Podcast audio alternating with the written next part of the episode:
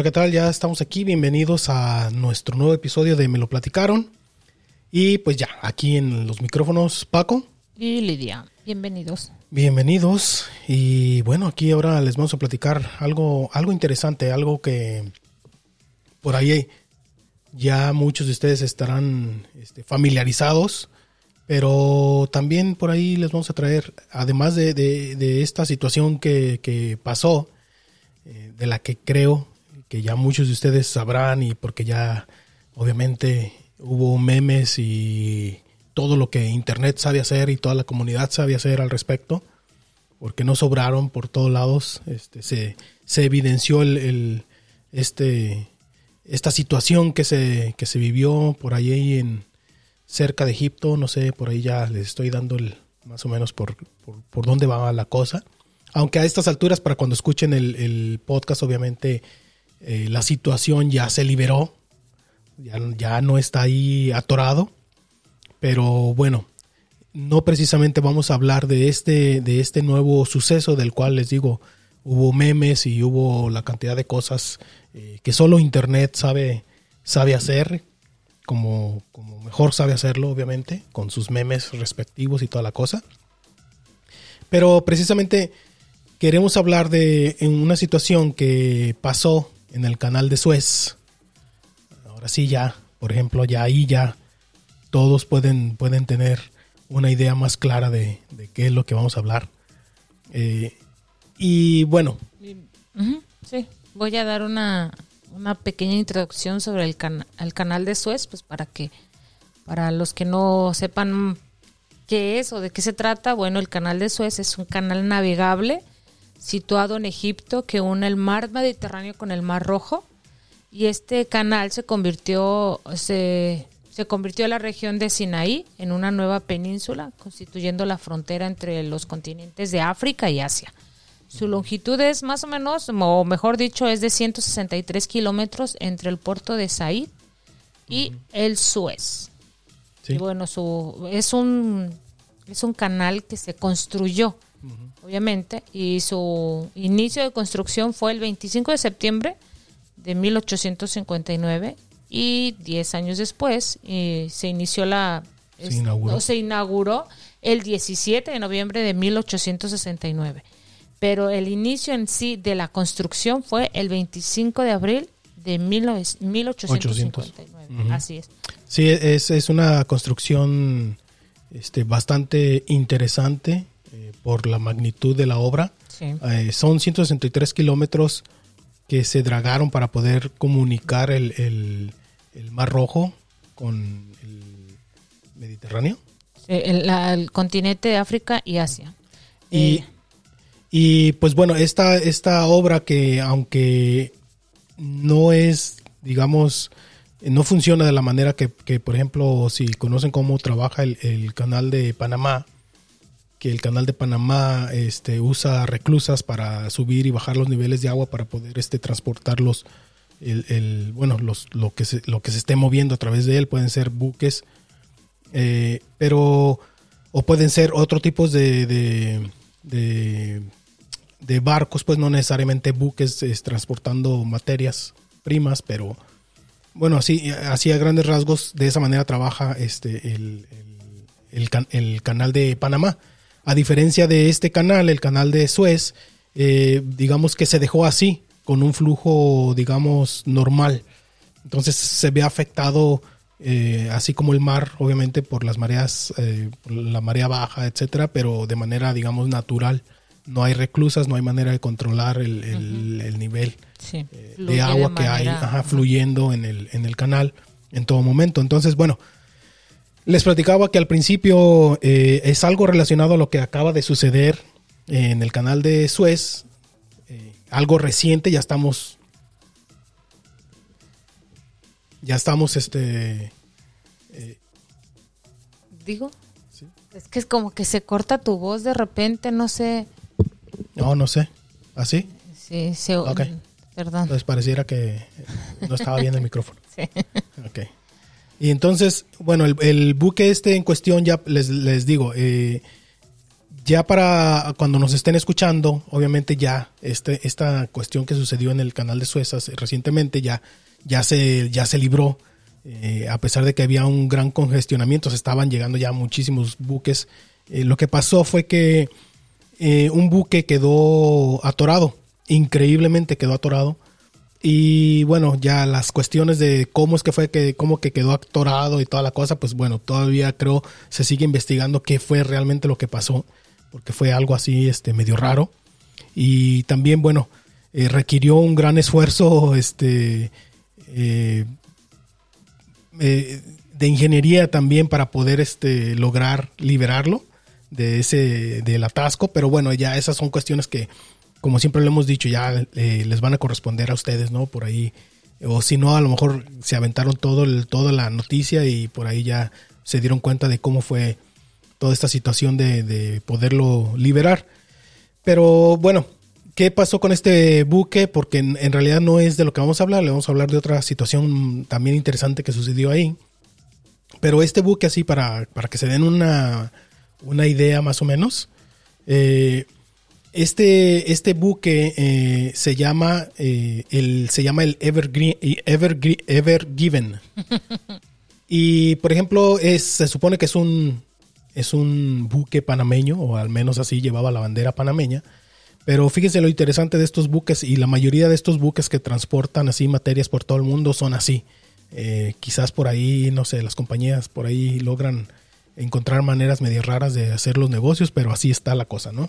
Pero déjenles platico así a grandes rasgos qué pasa. Este, este buque es panameño, o al menos la bandera que traía era panameña, pero la tripulación en su, en su gran mayoría, si no es que casi todos eran, eran indios, eran de, gente de la India. Pero esta compañía pertenece, es una compañía japonesa. ¿Mm?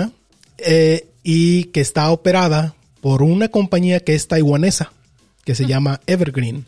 Por eso es que en, las imágenes de si vieron todo este suceso, eh, se ve el, el, buque ahí atorado y dice Evergreen. Entonces es, es todo un chilaquil de, naciones ahí eh, medio raro, pero pues así es como funcionan. La mayoría de los buques estos que transportan los contenedores y Vamos a decir inmensos. está muy globalizado. Sí, muy globalizada la cosa. E, e, es, una ensalada pues internacional, así, así son estos. Y bueno, es, este buque, les digo, es una cosa inmensa y para que se den una idea de, lo que estamos hablando, a ver si, si dibújenlo, eh, tiene, por ejemplo, 400 metros de largo lo que equivale más o menos a cuatro campos de fútbol. Son 60 de ancho y 15 de profundidad, desde la eslora, manga y calado. Bueno, esas ya son eh, los nombres, ¿no? De cómo conocen ciertas partes de los barcos. Eh, y pesa, eh, bueno, el buque en el que estábamos, más o menos como el que se atoró, en promedio pesan entre 200 mil toneladas más o menos, 200 mil toneladas. Y pueden transportar hasta 20 mil contenedores. O sea, son unas cosas inmensas, son unas cosas increíbles. Por eso les digo que imagínense la, la, la ingeniería y, la manera que tuvieron que, hacer para poder mover esa cosa, esa mole. Pero bueno, ya, este, les digo, eh, ya a estas alturas todos ustedes van a, fueron testigos del, de los mil y un eh, memes que eh, circularon en internet respecto a todo este suceso. Pero esto solamente era una, una entradita, pues eh, queríamos hablarles al respecto de cuánto mide y, y, por qué traemos lo del canal de Suez. Bueno, porque esta situación que al parecer que, que acaba que sucedió, pues sí, ¿no? Estuvo, estuvo estaba llegando a un punto de afectar eh, el bueno, estaba afectando ya el, comercio internacional, ¿no? Por la cantidad de, materias que tienen que pasar de un lado para otro. Y pues ya se estaban buscando muchas medidas este, alternas de a ver cómo iban a hacer la cosa, ¿no? Porque ya estaba ahí el tráfico, aunque no lo parezca, ya estaban llegando, ya había muchos buques. Ya estaban haciendo fila. Ya estaban haciendo fila, sí, sabes que necesitaban pasar. Ajá. Pero bueno, fíjense, si esto fue solamente alrededor de unos cuatro días, que fue lo que duró este, este asunto, nosotros le vamos a contar así rapidito también, de otra situación que pasó en el canal de Suez, eh, donde hubo, no fue precisamente un atorón, Fue una situación más bien bélica que pues prácticamente provocó que 15 buques quedaran atorados o quedaran atrapados por siete años y medio. O sea, siete años y medio. Años y medio estuvieron ahí atrapados. Es una historia bastante interesante. En español la pueden, eh, lo pueden ustedes hacer la búsqueda como la flota amarilla. Eh, está bastante, les digo, está, es, muy interesante. Es, es, algo así como que, wow, siete años y medio estuvieron atrapados. Personas y barcos que obviamente para, para, decirles así rápido, por ejemplo, había entre, entre esos 15 barcos que quedaron atrapados, había un barco británico, el MS Agapenor, por ejemplo, había un, un este, eh, había un, un, buque alemán, por ejemplo, el Munsterland, la verdad no sé si se, si se diga así, pero bueno, Munsterland. Había también este, buques americanos como el Observer, entre, entre entre, toda la bola que quedaron ahí atrapados, ¿no? Eh, esta situación sucedió, eh, comenzó el 5 de junio de 1967. Y todo comenzó cuando tres casas israelíes estaban sobrevolando el área, o al menos estos barcos estaban, digamos, en la zona, pues, para cruzar el, canal de el canal de Suez. Cuando de repente, obviamente ellos empezaron a escuchar los, este, el ruido de unas naves eh, que estaban sobrevolando el área y resultaron ser eh, casas israelíes que lo primero que hicieron pues estaban eh, pasaron muy bajo estaban volando muy bajo y lo que hicieron fue comenzar a bombardear un aeródromo que estaba en la parte egipcia entonces todo este ataque a, la base aérea de, fue una base aérea que se, es de Ismailia eh, todo esto eh, fue llevado a cabo por, los cazas eh, de Israel y duró, pues así estuvieron por dos o tres horas hasta que prácticamente destruyeron totalmente el, aeródromo. Y a esta situación en particular, a este ataque, a esta base, se le, se le conocería después con el tiempo como la Guerra de los Seis Días. Eh, este, este, esta situación, por ejemplo, provocó que el presidente egipcio Gamal Abdel Nasser, en aquel entonces, eh, ordenara que el cierre inmediato del canal para que las tropas, o al menos eso pensaba que por si las tropas israelíes trataban de usar el canal de Suez para atravesar y hacer una invasión, pues no lo hicieran. Entonces, ¿qué es lo que pasa? Que manda eh, el cierre del, ah, manda cerrar el canal y pues obviamente es aquí donde estos 15 buques de los que les estamos hablando, o de los que les estábamos diciendo, pues que, que hacen esta historia, es donde quedan atrapados. Porque es cuando se hace el corte y cuando se ordena también el cierre de la, de la parte norte y sur del canal, eh, para que las tropas israelíes no lo utilizaran, para que no pudieran navegar, eh, es cuando quedan estos, estos buques atrapados en este conflicto pues bélico. Entonces,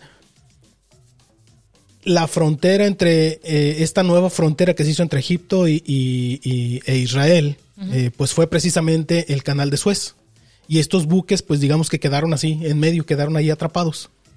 Eh, el gobierno egipcio no se conformó solamente con bloquear el canal, sino que también lo que hizo fue llenarlo de bombas, minas y pues prácticamente cualquier cosa que pudiera explotar.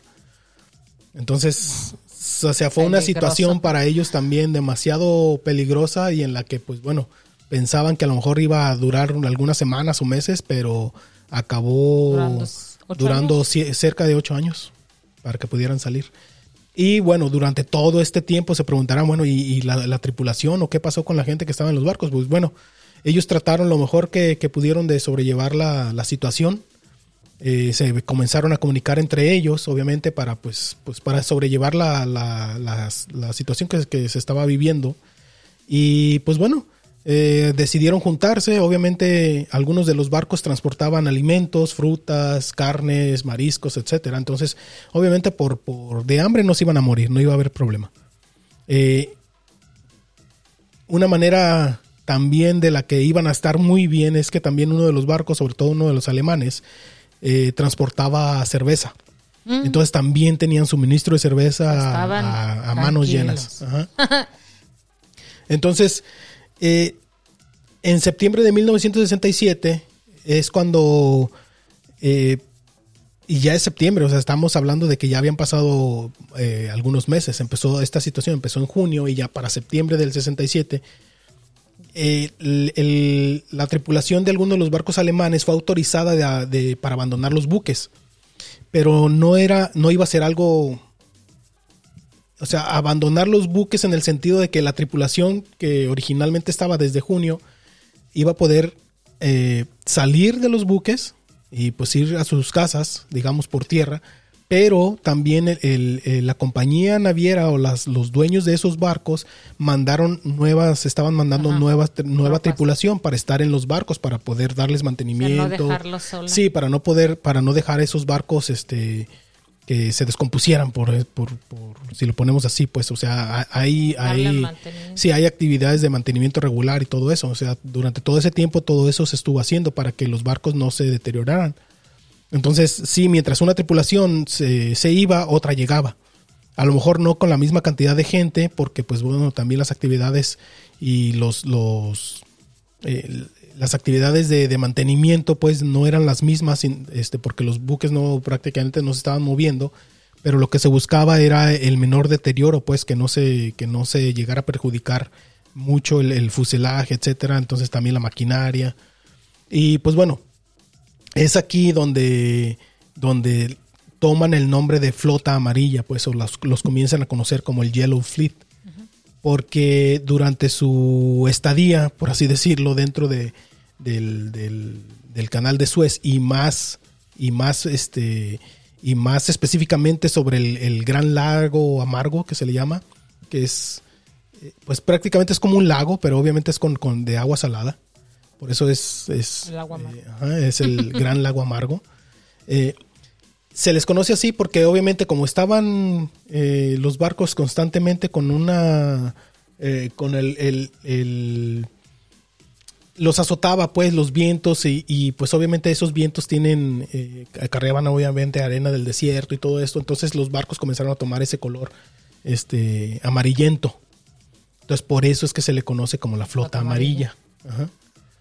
E- es aquí donde pues ya toda esta situación eh, con las tripulaciones se vuelve ya más llevadera porque ya entonces ya eh, habían formado digamos que un grupo no ya se comunicaban ya utilizaban los, los, los barcos de los barcos las balsas que normalmente traen los buques de, emergencia los utilizaban la tripulación para ir de un barco a otro para, para ir a convivir con, con unos con otros o sea, ya estaban al punto en el que, por ejemplo, en un, en un buque podían ir a jugar fútbol, así como de salón, porque había, un- había uno de los barcos que tenía un espacio así grande.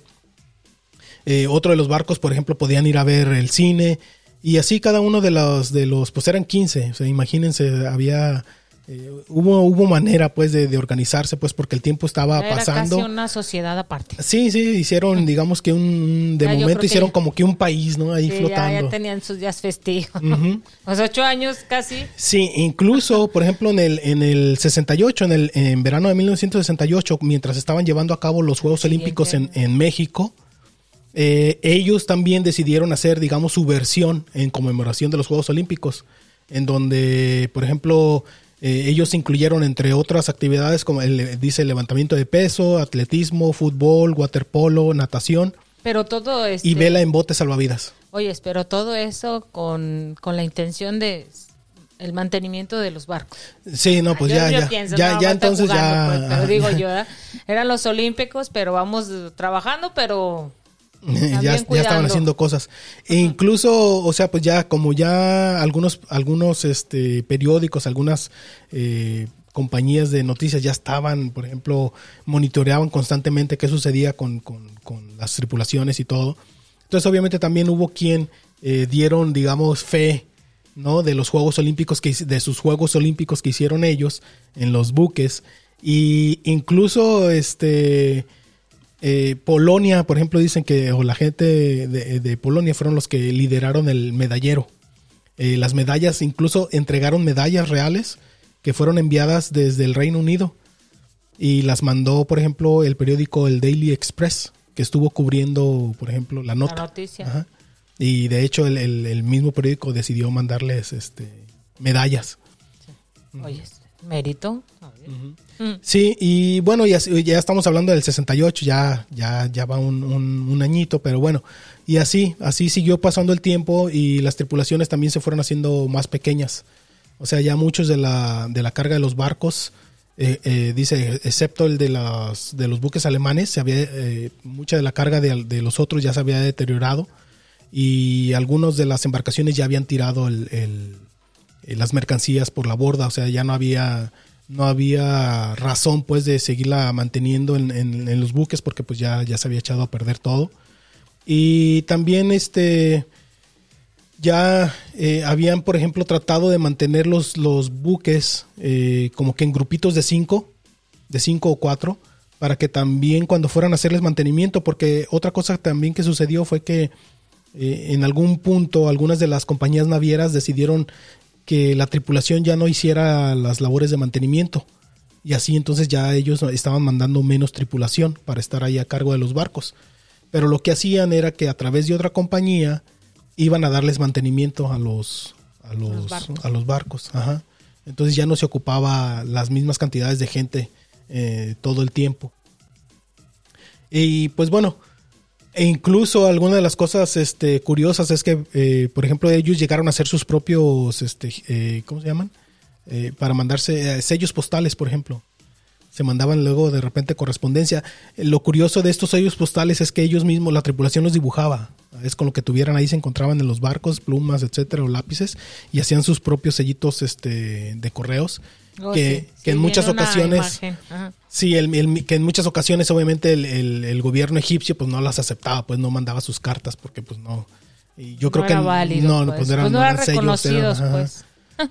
Entonces pues sí ya fueron eh, para 1972 dice solo los barcos alemanes recibían mantenimiento regular así como le estaba platicando pero ya no a cargo de la tripulación del buque sino de una compañía noruega que se había contratado para que hiciera las labores de mantenimiento. Entonces, durante todo este tiempo, o sea, de repente cada Israel controlaba su lado donde del lado donde estaba Israel y, Egipto estaba controlando su lado. Pero todo el tiempo había tensión pues porque porque los dos estaban sí no, no deja de haber tensión entre los dos. quería, como dicen bajar la guardia pues. Aquí me ganan. Sí, y pues en 1973, por ejemplo, Egipto dice invadió el Sinaí en el primer acto de lo que más tarde se, denominaría como la guerra del Yom Kippur. Eh, en este ataque, en esta invasión, en esta avanzada que hizo el ejército este, egipcio, dice, hubo un misil extraviado que impactó en un buque norteamericano, el African Glen, que obviamente con el, con el impacto de este, de este misil, obviamente se fue a pique, se hundió. Eh, pero afortunadamente ya no hubo, o sea, no hubo víctimas porque ese buque ya estaba abandonado. Y después de, este, de esta avanzada, eh, tres semanas después termina la, eh, termina la guerra.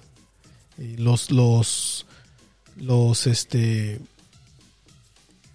el alto al fuego eh, dejó, la mayor parte de las dos orillas del canal en manos egipcias, pero la península del Sinaí no cambió de manos, o sea, se quedó en manos de Israel, quien no solamente se quedó con, el, con, esta parte de la península del Sinaí, sino que también ganó 1.600 kilómetros cuadrados de territorio al oeste del canal. Oh, pero pues bueno, eh, obviamente los dos ejércitos, sobre todo dice el, ejército israelí, se dio cuenta que pues ya no tenía esa superioridad que, con la que había contado eh, cuando todo este conflicto inició allá en 1967 y pues decidieron eh, pactar el, alto al fuego, el, alto a, este conflicto y así en 1974 se firma el acuerdo de alto al fuego que permitía la convivencia pacífica entre los dos países y garantizaba el control egipcio del canal. La, obviamente todo el mundo eh, se pues obviamente se apuraron algunos países obviamente a, participar a tratar de, limpiar eh, el canal porque pues era necesario para seguir transportando materias primas. Entre ellos obviamente Estados Unidos eh, lanzó una campaña de limpieza y desminado con la ayuda de ejércitos como el británico el francés que duró hasta enero de 1975. retiraron 80 camiones, 200 barcos, un puente y 750 mil bombas y minas. Todo Fue entonces, ajá, fue entonces que la flota amarilla o, los, o lo que quedaba de ella pudo salir del, del- del- pu- atravesar más bien el, el- el canal de Suez. Fue entonces en- en el 24 de mayo de 1975 cuando dos barcos remontaron el río Elba hasta Hamburgo, hasta Hamburgo, perdón. Eh, hubo cientos de periodistas y autoridades y hubo más de 30 mil personas que los recibieron con, con mucha alegría. Pues estos dos buques eran el Nordwind y el Munsterland, que habían llegado a su destino con siete años y medio de retraso, pero por fin lo habían logrado. El resto de los buques, eh, 11 de ellos, porque uno ah, lo hundieron en, en ese misil que les, que les digo que por ahí se perdió y le dio al buque y se hundió.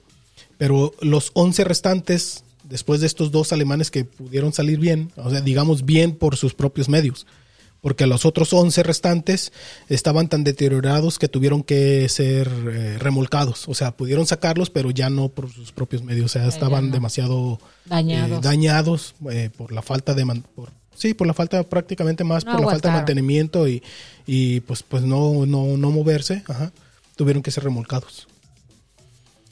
Y así es como esta situación eh, de la que les hablábamos que, por ejemplo, eh, paraliz- paralizó un poco, digamos, el, el- el comercio o puso así de punta, así que, que iba a suceder ¿En estos el en cuatro días que, que estuvo cuatro días. atorado este del que les dijimos al principio, El el Evergreen Ever Given. Green. No es nada Given. Ah, el perdón. Evergreen es la compañía. Ah, perdón. Pero pues les queríamos, les platicamos de Ah, sí, eso al principio. Pues prácticamente no es nada comparado con, con los siete años y medios con lo que este conflicto armado mantuvo a 15 barcos ahí atorados. Y pues a la deriva, ¿no? De, su suerte, de pues prácticamente siendo unos, unos testigos ahí a la a lo lejos viendo toda esta situación y también con, con obviamente con el peligro, ¿no? De, de que en algún momento también se vieran afectados, así como pasó con ese buque que afortunadamente dice ya estaba abandonado, pero pues eh, fue digamos una, una baja este, de- del fuego este cruzado que de repente había. Y pues bueno, aún con todo esto, eh, lo, lo que mencionan, tam- lo, lo que se menciona también de esta, de esta situación, de esta, de esta flota amarilla, es que a pesar de que de todos los barcos, o sea, era gente de, de todas, de muchas partes del mundo y que obviamente hablaban diferentes idiomas y, tenían diferentes costumbres y, maneras de hacer las cosas. Pues al final, digamos que lograron hacer eh, eh, la situación esta le- les llevó a hacer una, una buena relación, pues, o sea, supieron llevársela bien, hubo ca- camaradería, dicen, ¿no? Eh, y es interesante, pues esa es la parte también interesante de esta situación tan, tan extraña, por así, por así decirlo, pues, pero que pues ajena, ¿no? Ellos, obviamente nadie nunca se iba a imaginar que, que un conflicto de ese, de ese tamaño se estaba, se estaba llevando a cabo cuando ellos estaban circulando por ahí, obviamente, y, tampoco en ningún momento me imagino que nunca pasó por su cabeza también que eh, la situación iba a durar tanto. Y sin embargo, pues obviamente con el tiempo, pues lograron hacer lazos de, amistad. Eh, y, esto es lo que hace, o sea, interesante esta, esta historia, ¿no? De que durante siete años y medio, o sea, tantas cosas que, pudieron haber, que vivieron estas gentes, ¿no? Y obviamente con todo, digamos que, no sé si en algún momento alguno de ellos se lo tomaría como eh, cuando hacían los relevos de tripulaciones, así como si fuera ma- te más que así tedioso decir, ah, qué hueva, tengo que ir al barco ese, o sea, como yo creo que, ah, qué chido, güey, me voy a tocar porque pues, hay cerveza, eh, no sé. No sé si en algún momento de veras era un- una situación así de no tensa, pero que pues era pues relajada. Hasta cierto punto, me, me supongo. Pues yo, yo creo que ha de ser como los que realmente les gusta estar en el mar. Yo creo que sí, para ellos fue un gusto, ¿no? Que les toca, que le tocara estar en, eh, en ese en ese barco, en esa situación, pues a otros pues no, todo depende. Yo creo que la gente que es más aventada o la que les gusta más aventurarse a ese tipo de cosas, pues yo creo que sí, ¿no? Yo creo que sí, Sí, la les mayoría. pareció bastante agradable. Bueno, sobre todo, pues decía que, que sí, la- las cantidades de cerveza que la tenían a manos llenas, pues, Ay, por sí. ejemplo, decía. No, no, era gratis al final. Y, y, pues sí, digo, toda esta situación a raíz, les platicamos esto a, a raíz pues de esta, de esto que pasó con, con el buque del que hablábamos al principio, eh, el Ever Given, que pues bueno, ya, ya sabrán todos ustedes que tuvo un desenlace ya eh, bien, ya se liberó el canal, ya pueden estar Ya pueden tranquilos, descansar. ya van a recibir sus pedidos de, de AliExpress o no sé de dónde hayan Wish. pedido, de- del Wish, De de- todo aquel lado. de China. Sí, ya se Este- estaban tardando. ya. Sí, o sea, ya sus pedidos de seguro ya a estas alturas, ahorita que están, que nos están escuchando, ya les llegaron. Entonces, no se preocupen. Estamos seguros que ya les llegó el, el pedido. Así que nada más échenle ojo a la Así que ya nomás, aplicación. ya nomás estén al pendiente pues, de que todo llegado su bien. pedido.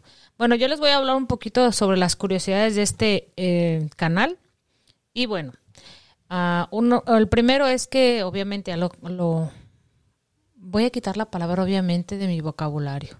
Voy a cambiarla. Bueno, voy a alternarla con otras. Pero bueno, eh, es uno de los más largos del mundo. El canal es una vía artificial mm, como lo mencionamos, ¿por qué? Porque se creó, ¿verdad? De navegación ubicada entre Egipto, que lo une con el mar Mediterráneo, con el Rojo, como estabas comentando que Sí. yo no alcancé a contestarte, y permite así acortar la ruta del comercio marítimo entre Europa y el sur de Asia. Pues esto evita tener que rodear todo África, por eso es una de las este, rutas eh, eh, alternas, vamos a ver, más económicas o más rentables, ¿no? Eh, su longitud es de 163 kilómetros con una profundidad de 22 kilómetros. Entre, perdón, 22, déjame, corrijo porque yo creo que lo dije mal. Sí, 22 kilómetros. 22 metros, 22 kilómetros. A ver, corrígeme. ¿22 kilómetros? A ver, corrígeme, Paco. ¿No? 22 metros. Sí, ¿De ancho? de, de profundidad. ¿De profundidad? ¿22 metros? 22 metros. Sí, con tanto kilómetro y, y- pero es 22 metros, Metros, de profundidad. ¿ok? Y bueno, es uno de los, eh, como dije, es uno de los más, eh, más grandes del mundo, más largos, perdón, del mundo, ya que dicen que el, el otro de los que son más grandes son el Kiel de 97 kilómetros y el de Panamá, que es de 77 kilómetros pero ya existía uno que era el Gran Canal de China, fue uno de los más largos por mucho tiempo, que fue de 179 kilómetros, pero este está en desuso en su mayor parte, así que el más activo es el, el canal de Suez y el más efectivo, creo yo. El de Eh, Suez. Los faraones ya habían hecho uno. El proyecto de conectar ambos mares existió ya desde el siglo XX antes de Cristo. De hecho, las primeras referencias lo llamaron como el canal de los faraones, que tenían dos vías de transporte que unían el Mediterráneo, el Nilo y el Mar Rojo. Aunque solo era navegable cuando crecía el lago. O sea, no solamente Sí, cuando, cuando las había cuando más crecía, agua. ajá por las naves, este, bueno, y, y datan de que el- al final del Imperio Antiguo, hacia 2181 antes de Cristo, o sea, vámonos muy, muy, muy atrás, Sí. en 1250 antes de Cristo, el Ramsés II lo amplió hasta que tuvo casi 100 kilómetros de su extensión. O sea, todavía mandó... Sí. O sea, Hacerle tenía- más. Sí. Y gracias a Ramsés II, ¿ok? Y las personas, las persas, perdón, los persas tra- eh, troyanos lo mejoraron. ¿eh? Ahí entraron ya otros. Eh, el rey persa Darío primero, quien, eh, quien lo terminó, limpió y llevó hasta Suez hacia 500, al quin- a 500 santos años de el año 500 antes de Cristo, resultando fue una de las vías de unos 45 metros de anchura. Eh, habías mencionado cuánto tenía de anchura, ¿no? ¿Cuántos de- habías mencionado? ¿60? No me recuerdo. Bueno, 45 metros de anchura que permitía, que permitía que dos naves, sí, yo creo que sí, eran 60. Dos barcos a la vez. Eh, eh, en estos 45 metros de anchura permitía que dos naves pudieran cruzar sin problemas con un camino de, eh, de sirga, sirja, que remolcarla, que podían remolcar en cuerdas y de- desde la tierra. O sea que sí, era corto. Sí, Era, sí. O sea, podía haber ampli- gente ajá. sobre en tierra jalándolos. Tras la conquista en aquel entonces de la eh, conquista romana de Egipto, el canal quedó cegado hasta que el emperador Tra- Trayano del siglo I y el segundo, que estuvo en esos dos siglos, yo creo, entre las finales del primero y el principio del segundo, dentro de su política de obras públicas, lo renovó y le dio el nombre del río Trayano a finales del siglo III y volvió a quedar abandonado. Fíjate nomás, ¿es ¿cuántas mm, Sí, o sea, obviamente se nota que era una vía importante, pues. sí, pero era- nada, no, no se mejoraba hasta No, bueno, sí. Con, Eh, con- Lesseps- con más tecnología, digamos. Lesseps de Suez a Panamá. En tiempos modernos, el proyecto surgió de la mano de Napoleón en, mil- en 1799. Aunque no pudo llevarse a cabo, fue finalmente el promotor francés Ferdinand de Lesseps. Esa es una persona ¿Quién importante. fue el, Ajá. el que lo hizo? Ajá, ¿O el que comenzó la con construcción? finan- eh, ajá, con financiamiento de Napoleón III, sobrino de Bonaparte, que hay que meterle ahí a, las, a, la- a los parientes, y con la autorización egipcia logró hacer realidad esta gran obra. La eh, de, de- sobre De todo de ingeniería. Esta obra esta fue una gran obra de ingeniería para esa época. Sí, La pues, sí. construcción duró una década Diez años, sí. de 1859 a 1869. Y bueno, lo consagraron a Lesseps por su obra, que años después sería el artista de, de poner en marcha el canal de Panamá. Él sería después. Sí, o sea, él se fue para allá y empezó a construir el canal de Panamá. Luego a manos, y es, ah, porque aquí vamos a hablar de quién, quién hizo este, este canal. ¿Quién hizo, quiénes quién, ¿Quiénes fueron los, los- participaron, ajá. la mano de obra, pues? Sí, la mano de obra y las máquinas. Cuando empezaron las excavaciones no se disponía de maquinaria y todo tenía que hacer a mano. Y para ello se empleó a la fuerza de, a- a- pues obviamente, a humildes campesinos de todo Egipto, lo que resultaría en más o menos eh, cálculos fue la muerte, fueron aproximadamente 20 mil de 20 mil a 100 mil muertos de ellos, desafortunadamente. durante la Ajá. construcción. Bueno, Y- esas son las cifras oficiales. pero pronto se pudieron emplear máquinas para excavar, afortunadamente, y con rendimientos desconocidos hasta entonces, en donde que dos años se excavaron más de 50 millones de metros cúbicos, o sea, gracias a las máquinas. Sí. Sí, e- e- es, sí fue una, una, una obra de a gran escala y de con mucha ingeniería pues para la, para la época. Eh, este, este canal, el, el canal de Suez, o sea, para que se den una idea más o menos de lo importante que es, es este aproximadamente el 12% del comercio in- internacional pasa por ahí. Y es la vía de comunicación, la principal vía de comunicación entre Europa, Asia Oriental o entre Oriente Medio y América del Norte. O sea, el 12% del comercio internacional pasa por esas por ese canal. Ajá. Considerando pues la... oh, Tiene, tiene, sí, tiene un flujo promedio eh, de 50 barcos por día. Promedio. barcos. O sea que estamos hablando de 18 mil barcos pasan por ahí al año. Con las eh, dimensiones del que se acaba de Sí. atorar, ¿no? Transportando unos 1.200 millones de toneladas de todo. O sea, Imagínate que tú tuvieras un barco de esos, ¿no te acabas toda esa todo, o sea, mercancía?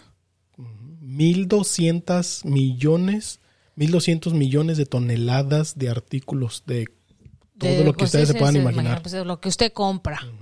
O sea, nada más para que se den una idea lo importante que es ese, Sí, ese canal. O sea, preocupados este, este, sí, este, sí, por este pequeño atorón que hubo, Pues, muchas pérdidas. este, sí, ya, ya, ya les estaba arrancando los, Sí, sí, sí. o les estaba poniendo los pelos de punta a muchas, este, empresas, obviamente Pero porque, fíjate, a veces me eh, digo yo, esas empresas por un día pierden pues, millones. eso no, sí, claro, pues, o sea, ellos lo que estaban viendo eran las pérdidas siguen- millonarias. Pero aún así siguen ganando. Bueno, pero ya será otro tema. Eh, voy a continuar eh, con respecto al canal de Suez y- y sus curiosidades. Y bueno, ¿cuándo se inauguró? Ya dije, ¿verdad? Sí. ¿O no dije? Tras varias pruebas de navegación efectuadas a partir de 1867, el canal de Suez fue inaugurado oficialmente el 17 de noviembre de 1869. Las- así que bueno, fíjense que se utilizaron 40 naves lujosamente engalanadas a bordo, de las cuales iban autoridades de todo el mundo, presididas por eh, Eugenia de Montijo, emperatriz consorte de Francia, y surcaron las aguas del puerto Said a Suez. 40 naves lujosamente llena de gente importante. Eh, el número 7 es dominio británico. Fíjense que aquí dice el Pacha de Egipto. Yo me quedé, ¿qué es el Pacha? ¿Qué es el Pacha? Y ya me fui a buscar qué es el Pacha y es la baja. La baja. La Baja de Egipto puso a la venta de en 1875 sus acciones del canal para pagar la deuda externa del país. En una rápida y magistral maniobra, Benjamín Disraeli, primer ministro del Reino Unido, ordenó comprarlas para tomar el control. Eh, bueno, imagínate el dineral que iba a pasar por ahí, ¿no? Pero bueno, pues esta persona, eh, el control, quiso tomar el control estratégico en clave que permitía al imperio británico en veloz acceso a la India, así que aseguró por años el dominio del comercio interoceánico. O sea, fíjate que a veces uno dice, bueno, pues el canal queda, pero cuando empiezas a ver sobre la economía, los países, cómo se conecta, dices, bueno, Aquí está el billete. bueno, para aquellos que pueden, ¿verdad? Nacionalización y guerras del siglo XX. En julio, bueno, lo que estaba mencionando a Paco, eh, dio lugar a, a esa guerra de los seis días y no se reabrió el tráfico internacional hasta junio de 1975. Así es. Desp- eh, fue en, en junio, Un ratito nada junio de más. 1967, ¿verdad? Que se paró, que Sí, empezó del, del, sí, del 74. y- ajá, ¿del 64. Del 60 5 de junio de 1967. 67, ok. Entonces ya hasta eh, junio, fíjate, otro junio, pero del 75, oh, abrió el tráfico a, obviamente internacional, este canal. El barco Suez Max, el canal de Suez permite el paso de barcos de hasta 20 metros de calado, 240 mil toneladas de peso muerto y altura máxima de 68 metros por encima del nivel del agua. Los bar, eh, o sea, esas son sí, las, sí. las especificaciones, del- dimensiones. las dimensiones del barco que, están pasar. permitidas para que pase por ese canal. Los barcos que cumplen con los parámetros adecuados para navegar este canal en cuanto al calado, manga y altura reciben el nombre de barcos Suezmax. Mm. Apelativo referido casi exclusivamente a los petroleros. Bueno, ya sé, ese es un detalle pues interesante, o sea que tienen ese nombre, ¿no? Y el canal abierto en el un nuevo canal abierto en el 2015. Eh, la última ampliación ha sido muy reciente. En el verano del 2015 se inauguró- el llamado nuevo canal de Suez, otra obra de gran magnitud de 72 kilómetros, en paralelo a la mayor parte del canal existente que fue completada por el gobierno egipcio un solo año, en un solo año se hizo ese canal.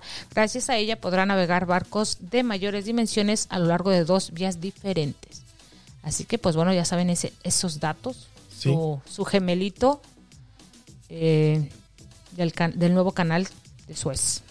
Sí, y bueno, les platicábamos acerca de toda esta situación también porque, eh, bueno, eh, solamente para que también se den una idea, ¿no? De, de- de todo el, el trabajo de ingeniería y, y, pues es para hacer esas obras tan tan tan, espectac- tan espectaculares, ¿no? Y también eh, imaginarse, por ejemplo, con este atascón que hubo, eh, simplemente nomás ver la, la magnitud de estas de estos barcos y, o sea, la dimensión no eres nada, yo creo. y en las ese cantidades que de- pueden transportar de, de, por ejemplo, de contenedores con, con, con la cantidad de montón de cosas allá adentro, e- es una cosa impresionante. Entonces, pues para que siempre les quede esa chispa, ¿no? De, de, de buscar o de tener esa, esa, ese gusto, pues, por, por asombrarse, ¿no? De, de todo lo que, de todo lo que logramos como, como humanidad, pues. y, y que vean, ¿no? A veces que les digo, les hemos platicado muchas veces, muchas cosas las dejamos pasar, las, de- las, las dejamos pasar por alto, pues, porque eh, no nos detenemos. A veces vivimos tan acelerados que no nos detenemos a ver esas cosas que, que suceden y no nos hacemos la pregunta de cómo es que suceden. O sea, cómo logramos que sucedan como, como, como sociedad, ¿no? Como, como humanidad, pues Sí, como ese esos grandes logros, esas grandes cosas que no nos detenemos a pensar, bueno, ¿y cómo llegamos a, a- o cómo se llega a hacer ese, ese- esos animalotes de, de- de barcos, ¿no? Y cómo, Sí, cómo hacen que, se- que lleven tanto. y pues bueno, esa, esa es la intención. Queríamos platicarles de esta historia eh, que también sucedió en el canal de Suez. Y pues en, en relación a, a esta última, ¿no? Que acaba de suceder. Les decíamos, una vez que escuchen este podcast, pues ya para entonces ya. Ustedes pueden estar aliviados y ya despreocupados porque su mercancía que encargaron allá Por fin va a llegar. por fin ya, ya, ya la están, a lo mejor ya están hasta haciendo el video de- del review, ya, ya están escribiendo Sí. si les gustó o no les gustó, etcétera. Y bueno, queremos hacer lo mismo. Nosotros queremos también que eh, ustedes sigan por ahí con esa cosquilla del, del, del- de, La se- curiosidad, de la ¿verdad? curiosidad y seguir este, también ustedes investigando al respecto y también de muchas otras cosas más. ¿Por qué no? Y bueno, ya para que se quede ahí la, la, la plática y que no se haga más larga, porque pues ya sabemos que no les Ay, gusta a veces se también que sean tan larga. largas, pero bueno. A mí sí me gusta que se haga larga la plática.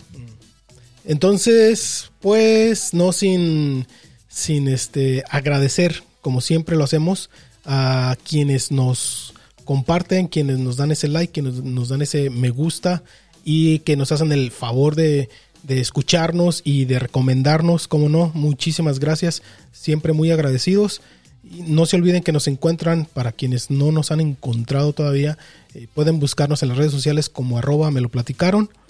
Y bueno, en esta ocasión voy a hacer un pequeño paréntesis para allá la gente allá en México, por ejemplo, si andan en Tototlán o si alguien conoce allá en Jalisco Tototlán o estaba pensando visitar Tototlán, Jalisco, que es un lugar muy, este, pues es bonito, es un lugar pequeño pero es muy bonito. Eh, lo único, me gustaría recomendarles que por ahí vayan, quien tenga la oportunidad, a un hay un negocio por ahí este, interesante que pueden ir a visitar. Este, se llama, yo creo que es eh, A-L-I-C-E, así tal cual. A-L, al, I-C. No, me supongo que, que- que no lo creo, no creo que lo tenga como Alice, Alice. Más bien es al, I, C-E. Al C. O sea que es una... Es, una, es, un- es una tienda para que puedan ir a, ir a visitarla. Se llama, o sea, el nombre de la tienda es Al y C, C-E. Por los nombres de, de- de los dueños del negocio, pues por eso sí se Oh, llama. por ejemplo. Es, es- es algo, o sea, suena. Como, no- como nosotros sería Pa y Li.